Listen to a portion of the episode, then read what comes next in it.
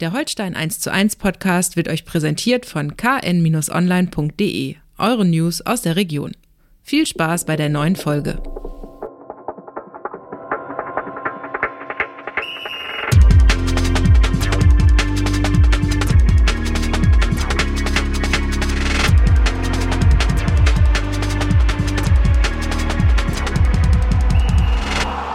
Moin Moin und herzlich willkommen zu einer neuen Folge Holstein 1 zu 1, der KN Podcast.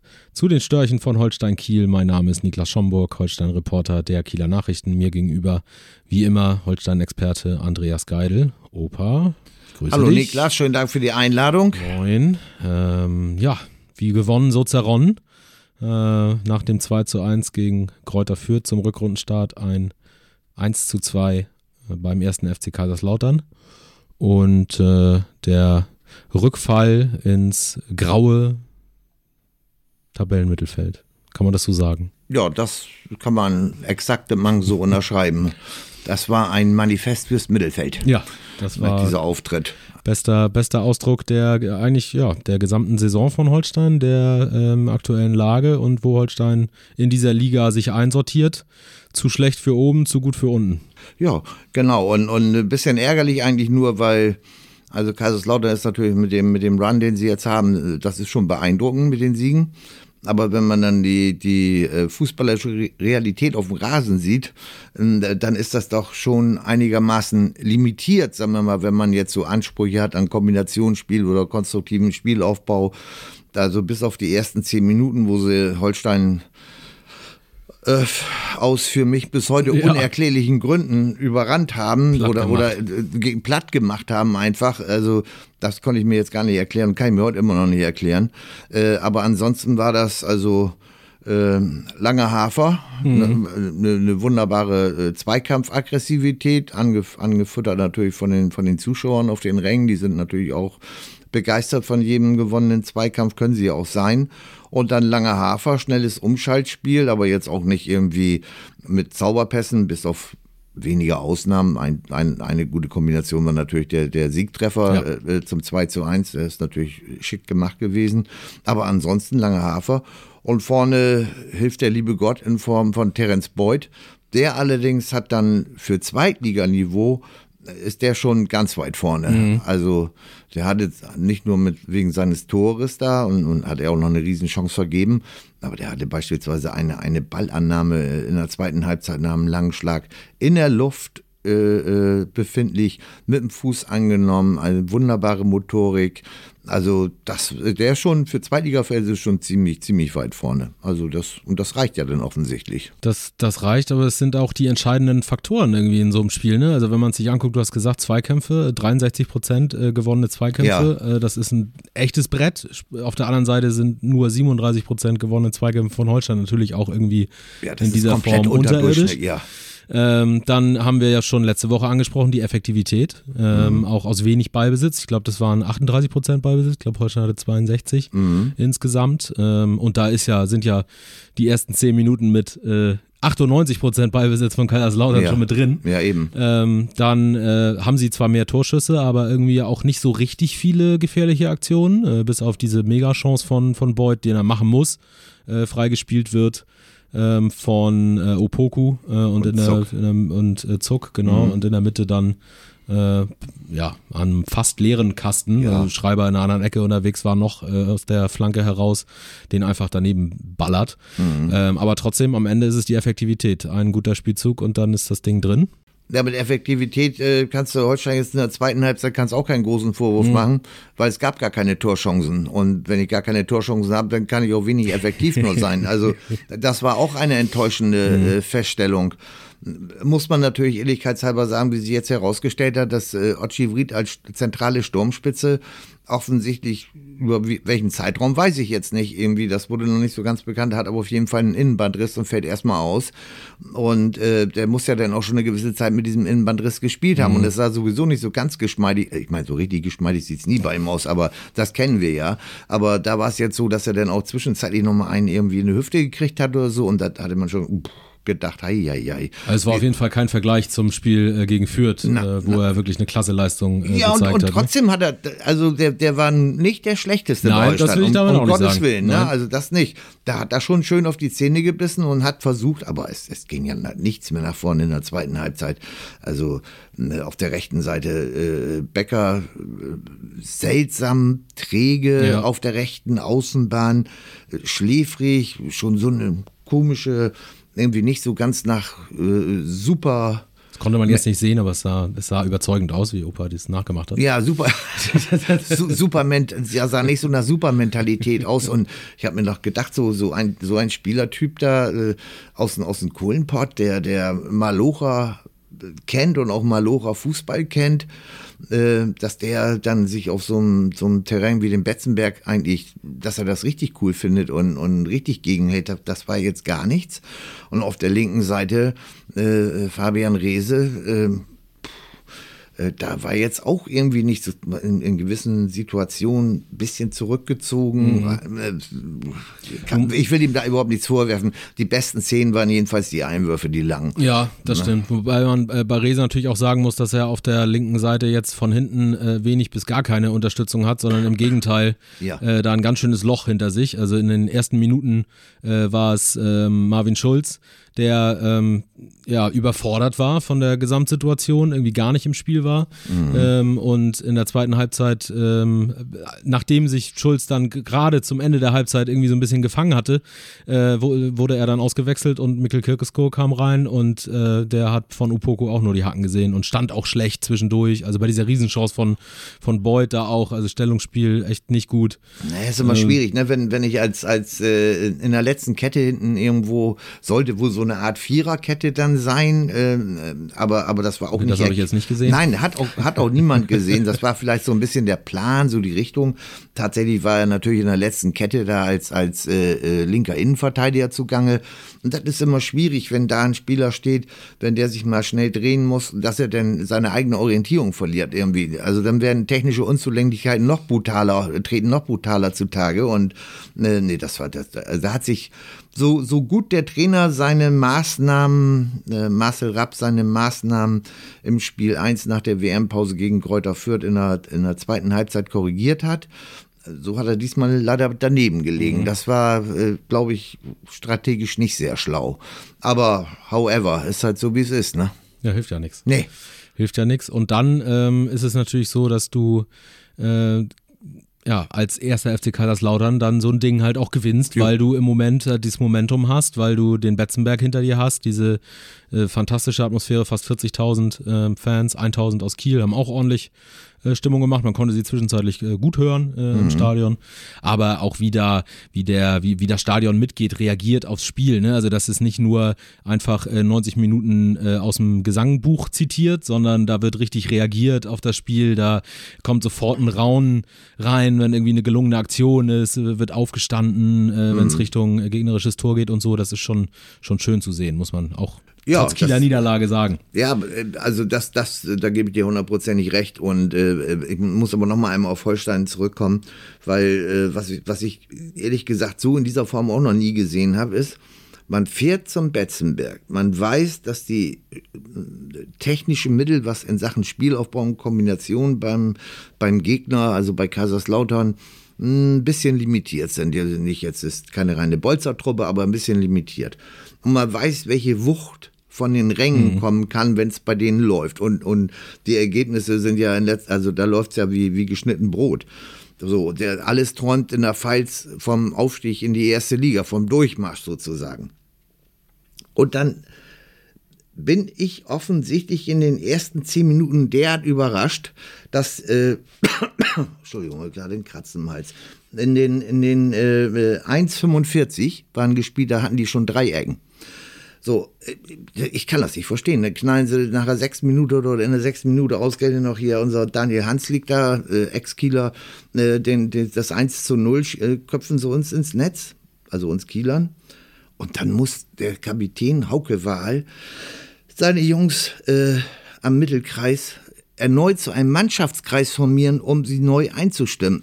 Ganz ehrlich, äh, da fehlt also so ein ganz, ich meine, das war gut, die Reaktionen dann, die dann erfolgt sind aufgrund dieser ganzen Maßnahmen und Tatsachen, das war ja, das war ja schön und lobenswert und auch gut zu sehen, aber, aber dass diese Situation überhaupt entstehen kann, das ist irgendwie so ein bisschen, also äh, wie Theorie und Praxis, dann die mhm. sind ja sicherlich vorbereitet gewesen, äh, theoretisch zumindest auf das, was da passiert.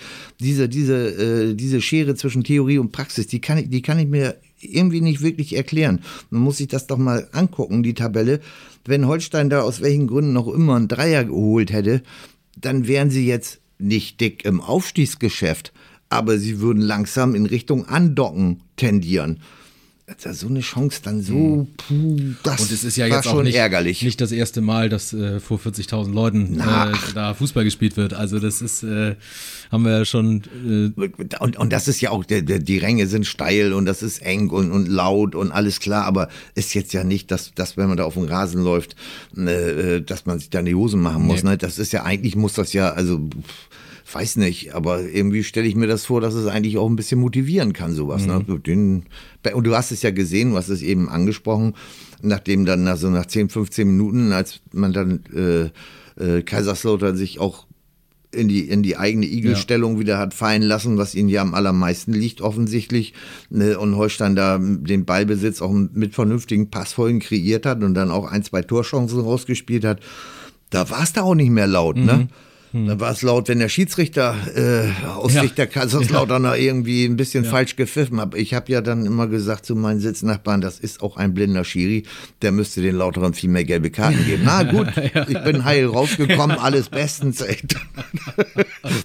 also ich war da äh, so von der ersten Erscheinung genau bei den äh, Gastgebern so. irgendwo, ne, bei der hm. Kritik mit dem Schiedsrichter, aber eben okay. mit einer anderen Stoßrichtung okay. irgendwo, ne.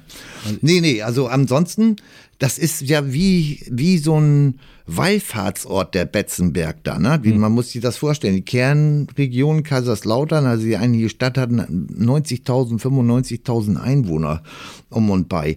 Und dann gehst du da durch die, die Innenstadt, so Fußgängerzone mit einer sehr guten und schönen Kneipendichte und äh, Clubdichte und anderen Dönerdichte und was, was weiß ich nicht für eine Dichte. Also da sind schon ordentliche Lokale alle äh, eng an eng da aneinandergereiht. Und dann gehst du da durch und dann ist da auf dem Berg das, dieser Riesenklotz vom Stadion. Ne? Das ist dann für, äh, äh, muss man schon die letzten äh, Treppenstufen, da ist schon also äh, da, da muss man schon mal durchschnaufen. Da, da ist man hier ja nicht gewohnt irgendwo, ne? so, so ein Anstieg. Und dann ist man da und dann kannst du über die ganze Stadt und die ganze, ganze Gegend da gucken oder so. Das hat schon sowas Tempelartiges, sag ich mal so. Ne? Und dadurch, dass da in der Region jetzt sportlich auch nicht der äh, internationale Massenbetrieb auf höchstem Niveau stattfindet, zieht das, es zieht das natürlich dann auch alle zum ersten FC Kaiser oder viele zum ersten FC Kaiserslautern hin. Äh, das ist auf der einen Seite immer toll anzusehen, also von dieser ganzen Fangeschichte. Mhm. Wir nehmen die äh, bereits beschriebenen Gewalteskalationsmomente ja. nehmen wir jetzt einfach mal geflissentlich raus. Aber ansonsten ist das natürlich, die haben, im Grunde hat da jeder einen Schal, jeder einen Fanschal, die, die Kaiserslauterner. Und äh, das jetzt im positiven Sinne natürlich extrem förderlich ist auf der Gegenseite natürlich auch, wenn das nicht läuft, ne, und über eine längere Zeit nicht läuft, kann mhm. sowas dich natürlich auch fertig machen, ne? Das mhm. muss man auch sagen, ne. Mhm. Aber im Moment läuft's halt und ich darf noch eben anmerken, dass äh, bei der abendlichen Analyse mit Kollegen äh, in, in, dem Etablissement, wo wir das äh, bei alkoholfreiem Bier dann haben stattfinden lassen, dass da auch der Kaiserslauterner Cheftrainer äh, auch noch aufgeschlagen ist. Aber mit Trainingsjacke, ne? Ja. Also nicht hier irgendwie stylistisch oder so, ne? Und war jetzt auch nicht da, dass da die Leute äh, äh aufgeschrien haben, oh, hallo, Dirk Schuster oder irgendwann. Nee, der war einfach da, ne? Mhm. Und und dann war er auch wieder weg. Hat gesehen, dass ihr alkoholfreies Bier trinkt, ja. ist er gleich wieder gegangen. Kann doch nicht sein, sind wir nee, Norddeutsche. Aber echt. Was ist da denn los? Ja. Na, hm. Sowas. Ja. Haben wir jetzt die Chance nicht ergriffen, ihm das zu erklären, aber ja. er hat sich wahrscheinlich gedacht, das sind dann ja wahrscheinlich irgendwie äh, Medienbeschäftigte, die in der Analyse be befindlich mhm. sind. Hm. Da gehe ich jetzt einfach mal von aus. Mit Sicherheit. Ja. Lassen wir das mal so stehen. Ja. Jeder braucht seine Idealvorstellung. Ja, kann ich ja nur. Könnte auch Träume, Tagträume dazu sagen. Aber das lassen wir jetzt. Ähm, apropos Tagtraum. Äh, wir haben es angesprochen, Lage der Liga äh, mittendrin, mittenmang, mhm. wie man wie der, wie der Norddeutsche äh, so schön sagt. Ähm, ja, ist die, ist die Saison irgendwie langweilig geworden? Wird sie jetzt noch spannend? Wird da nach unten noch was passieren? Jetzt am Sonnabend kommt äh, Magdeburg. Das ist dann, wenn du da in dieser Region irgendwie bleiben willst, ein Pflichtsieg. Ähm, ja, aber irgendwie ist das, ich habe so ein bisschen das Gefühl, das letzte Feuer ist irgendwie raus. Jetzt spätestens seit der Niederlage jetzt. Man gewinnt mal, man verliert mal. Ähm, und irgendwie, ja, ist Holstein Zweitligist und irgendwie ist es das. Ja, das, äh, das also erstmal geht es ja damit los, wie gesagt, was, was passiert da in der Sturmspitze mit mhm. dem Ausfall von, nach dem Ausfall von, von Ochivrit da mit seinem Innenbandriss.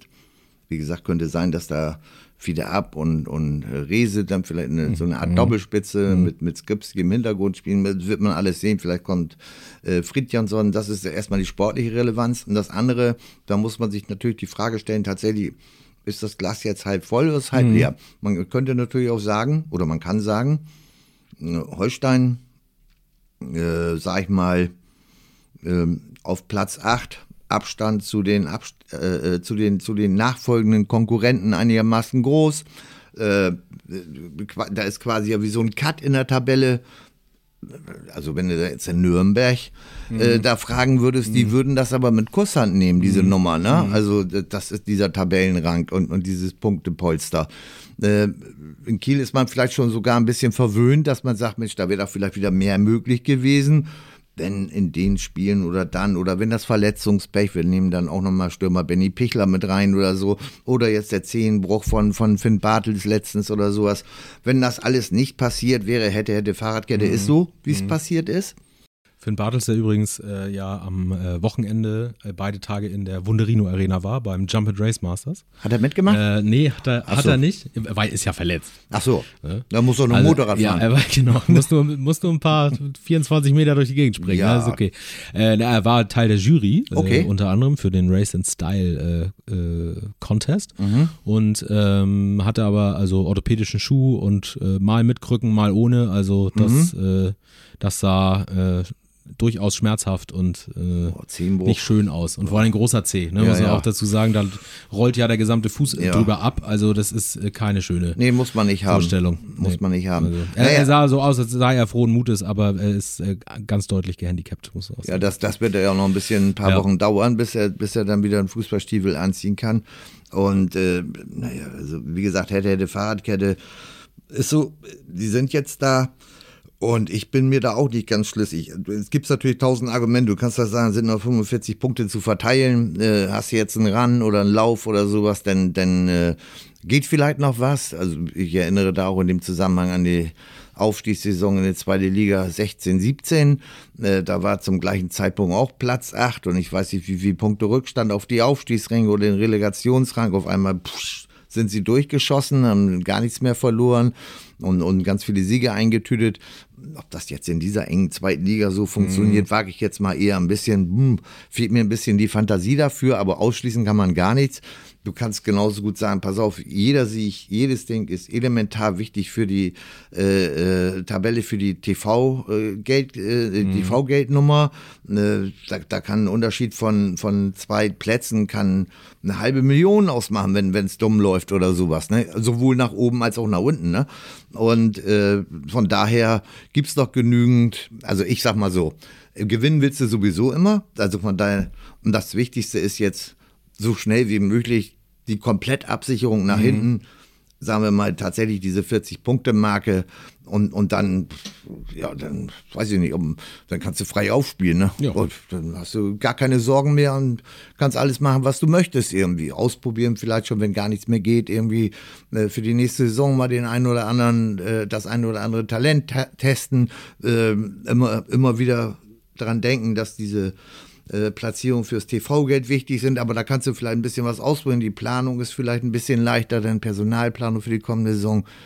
Aber erstmal ist es trotz des komfortablen Polsters noch nicht ganz nach unten geregelt. Und, und da wäre jetzt mein Hauptaugenmerk, wenn ich da, äh, den Spielern was sagen sollte. Ja, tun wir ja hier. Ja, ich sag das jetzt einfach mal. Das, das, kommt da, das kommt ja an. Ja. An der richtigen Stelle. Ja, ja. Ne? Ähm, ja, da ist mit Magdeburg ja ähm, vielleicht der richtige Gegner, denn es ist ja einer äh, von unten, den man mhm. dann äh, auf Distanz, äh, äh, ja, größer könnte die Distanz in der zweiten Liga nicht sein. Mhm. Äh, der erste FC Magdeburg äh, ganz, ganz unten drin. Ähm, kommt mit Dominik Reimann als Keeper, Ex-Kieler, ähm, der da Stammkeeper ist ähm, und wurde im Laufe der Saison viel gelobt für seinen Fußball als Aufsteiger, äh, erfrischenden Fußball gespielt, hat man auch im Hinspiel ja gesehen zu Saisonbeginn, aber so richtig Zählbares äh, springt dabei nicht raus. Nö, die schlechteste Deckung, ne? Also wenn man nach Gegentoren rechnet. Und äh, das macht sich dann auf, der, auf Strecke auch bemerkbar, ne? Weil, weil die erspielen sich auch pro Spiel immer äh, eigentlich ganz gute Chancen, äh, nutzen die dann nicht aus und mit jeder Niederlage mehr äh, äh wird es natürlich die vom Selbstbewusstsein auch nicht besser. Und äh, das, wenn du denn hinten, wenn du weißt, dass das hinten ein bisschen instabil ist und du eigentlich pro Spiel, weiß ich, also ganz zu null geht's nie hm. oder, oder ganz höchst selten und, und vielleicht dann sogar musst du noch zwei Gegentore aufholen oder so. Also das ist schon eine, für den Kopf ja auch eine schwierige Nummer und daraus resultiert das dann, weil, weil die Spielanlage an sich die war, wie du es schon richtig beschrieben hast, zumindest über das erste Drittel der Saison war das ja nicht eines Tabellenletzten mhm. würdig irgendwie. Das sah ja schon teilweise gar nicht so schlecht aus. Aber da kommen dann eben viele Faktoren zusammen und vor allem der Kopf dann, ne? Mhm. Das heißt, äh, Trainer Christian Titz äh, jetzt als äh, Mentalmanager gefordert. Ja, aber, aber das ist schon äh, eine Herkulesaufgabe, mhm. ne? Das, also da da kannst du auch erzählen, was du willst. Eigentlich hilft dann nur, helfen dann nur sportliche Erfolge noch oder sowas, ne? damit du, damit du im Klopf klar bleibst und dann nicht vorzeitig abschenkst, weil das kann nämlich jetzt langsam dann äh, äh, vom Saisonverlauf ja jetzt langsam schnell passieren. Mhm. Noch, ich sag jetzt so mal aus Magdeburger Sicht, noch drei, vier Niederlagen oder sowas äh, in den nächsten fünf Spielen oder sechs Spielen dann bist du wahrscheinlich schon ziemlich weit abgeschlagen. Das geht dann auf einmal ganz schnell. Alles, was jetzt noch so eng zusammen ist, driftet dann langsam, mhm. aber, aber geschmeidig auseinander. Und dann bist und dann wird's, dann wird's richtig haarig. Also, das ist schon, ist schon eine anspruchsvolle Aufgabe, die er da zu erfüllen hat. Man und das trotz Dominik Reimann im Tor, ne? Ja. Ja, aber man sieht es jetzt ja auch dieses Wochenende, ne? Also äh, Fürth äh, arbeitet sich das, womit ja alle gerechnet haben, dass das früher oder später passiert. Es scheint jetzt irgendwie mhm. loszugehen. Führt arbeitet sich äh, ein bisschen raus, äh, trotz Niederlage in Kiel. Äh, Bielefeld äh, arbeitet sich da raus und dann äh, ja, bleiben irgendwann nicht mehr viele Mannschaften übrig. Ne? Der KSC hängt da richtig tief mit drin. Sandhausen hängt da richtig tief mit drin. Regensburg aktuell 16. Ja. Ähm, hätte man vielleicht so auch nicht unbedingt gedacht mit Joshua Mees, dem Leihspieler von Holstein. Ähm, ja, es ist. Aber da kannst, da kannst du mal sehen, ne? Also Fürth macht in der Nachspielzeit den Siegtreffer.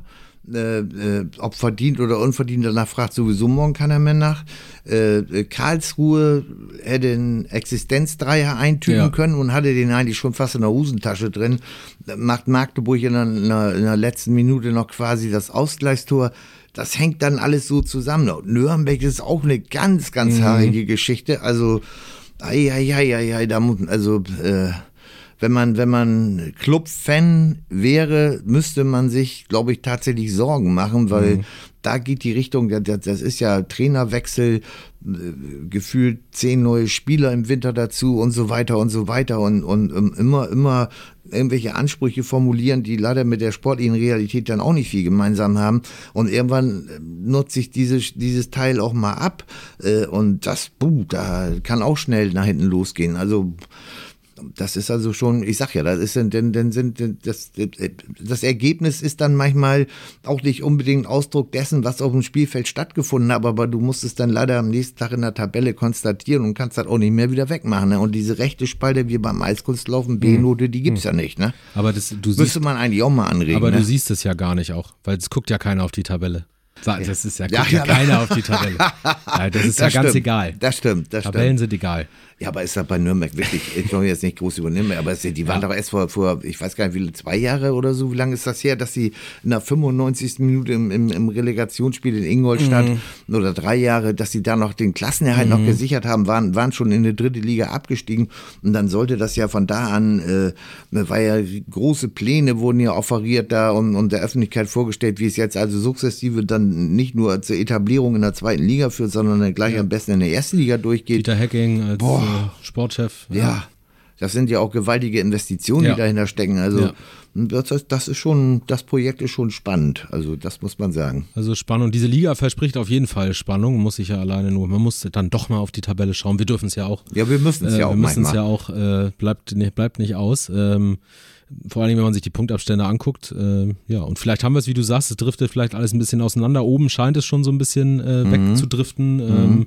Darmstadt, äh, der HSV, sehr stabil, ähm, zumindest was die Ergebnisse angeht. Ähm, und unten dann vielleicht mit Magdeburg und vielleicht dem KSC, vielleicht so ein bisschen äh, abgeschlagen dann in, in drei Wochen. Und dann hat man dazwischen ach, Spannung um die letzten Plätze, nur in der Mitte, da so 8, 9, 10, da ist dann Holstein und da da ist dann Holstein. Und da ist das so ein bisschen wie beim Wintertransfer Deadline Day. Überall passiert was und überall meldet sich jemand und in Kiel blendet man so wie im Western damals so diesen äh, durch die Gegend wehenden äh, Grasbüschel ein, nichts passiert. In Kiel passiert nichts. Ich, Ganz, das Bild rauscht gerade von, ja. meinen, von meinen Augen ab ja. da. genau. genau, so. Und Holstein sitzt einfach, äh, um im Western-Thema zu bleiben, fest im Zweitligasattel.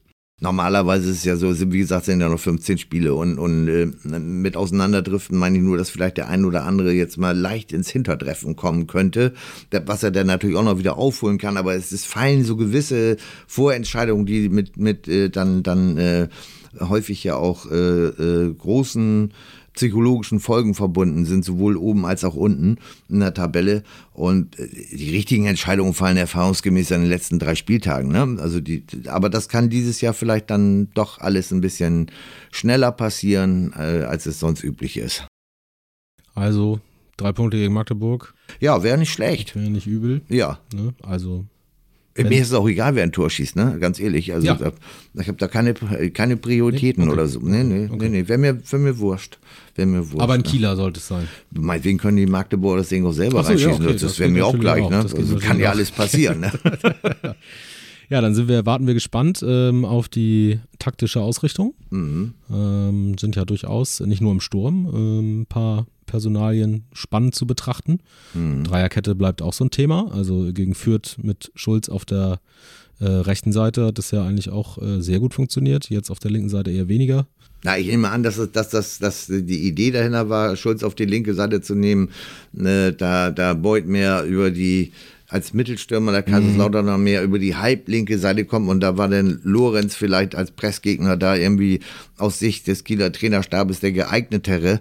Ne, aber wir haben es ja eingangs thematisiert wenn sich dann ein Spieler auf einer neuen Position erstmal orientieren muss und das auch nicht so ganz einfach, weil, weil, weil Kaiserslautern da mit Überlagerung das auch gar nicht so ungeschickt gemacht hat, aber auch das hätte man wissen müssen. Äh, aber er fängt sich dann an zu stabilisieren, ob das dann so schlau ist, mhm. den Spieler dann rauszunehmen und naja, haben wir ja vorhin schon besprochen. Genau. Also ich, ich gehe mal davon aus, dass es so eher so eine, so eine Defensivabteilung wird wie gegen Fürth, so in etwa. Also mit Schulz und Wahl und, und äh, Lorenz dann wieder in, von rechts nach links. Und ich geh, kann mir auch sehr, sehr gut vorstellen, dass eben äh, zum Beispiel Fide Ab und Fabian Reese so eine Art Doppelspitze variabel mit, mit äh, Steven Skripski dahinter äh, dass sie das versuchen, in dieser Form irgendwie das Spiel nach vorne zu tragen und dann über die Außenbahn, wer auch immer Strippe geben soll. Becker und Kirkusko zum Beispiel. Das könnte sein, könnte ne? Sein. Könnte sein. Dann haben wir, hätten wir Eras auf der 6 im Moment gesetzt. Mhm. Und davor äh, sind ein paar Kandidaten, Sander, Purat. Ja, genau. Alles, äh, Alexander Mühling, nicht vergessen. Ja. Mal nachhorchen. Ja, ja, ja. ja. Das ist ein leichtes Sorgenkind. Kleiner Spoiler, vielleicht äh, gegen Ende der Woche nochmal was zu lesen bei uns. Mhm. Mhm. Ähm, Grundsätzlich auch eine Option. Kleines Sorgenkind, ne? Genau. Mhm. Ähm, ja, und dann schauen wir mal. Ja, ja, genau. Ja, also der Kader gibt immer noch genug her, ne? Und, und äh das, das, also das wäre schon, es ist ja nun wahrlich, in dieser Liga gibt es ja gar keinen Selbstgänger, irgendwie, dass man das dass man sagt, so, ja. so das, das, ist jetzt der Schlachtopfer, den hauen wir jetzt hier weg, den Gegner. Das gibt's ja nicht. Aber wie du es schon gesagt hast, gegen Magdeburg, da sollte man schon mal, äh, ne, das wäre schon mal nicht schlecht wenn man da nochmal einen Heimdreier eintütet. So machen wir das. Ja, gut. Die Kieler Fanherzen erwärmen in diesem ja. kalten ja. Winterwetter. Ja. So, das ist der Plan. Vielleicht ist es auch so in Kaiserslautern, um da nochmal drauf zurückzukommen, mhm. vielleicht haben die auch so eine mentale Stärke wegen dieser äh, Ernährungsweise mit Saumagen. Ne? Saumagen. das habe ich. Also, Saumagen und Rot und Pfälzer Rotwein. Ja, also da, ich glaube, da ist, also für, für einen aufrechten Norddeutschen ist das schon schwierig irgendwie. Hm. Ich glaube, da werde der ein oder andere vielleicht auch kurzfristig mal kollabieren. Das hm. könnte schon sein, weil also meins ist es nicht, aber das soll ja sehr gut schmecken. Also Nee, Mainz ist ein paar Kilometer weiter von Kaiserslautern. Ja, ja genau. so, dä, dä, bevor wir jetzt hier das die Karlauer Schiene abdriften. Äh, genau, wir bleiben bei äh, Pilz und Fischbrötchen. Ja.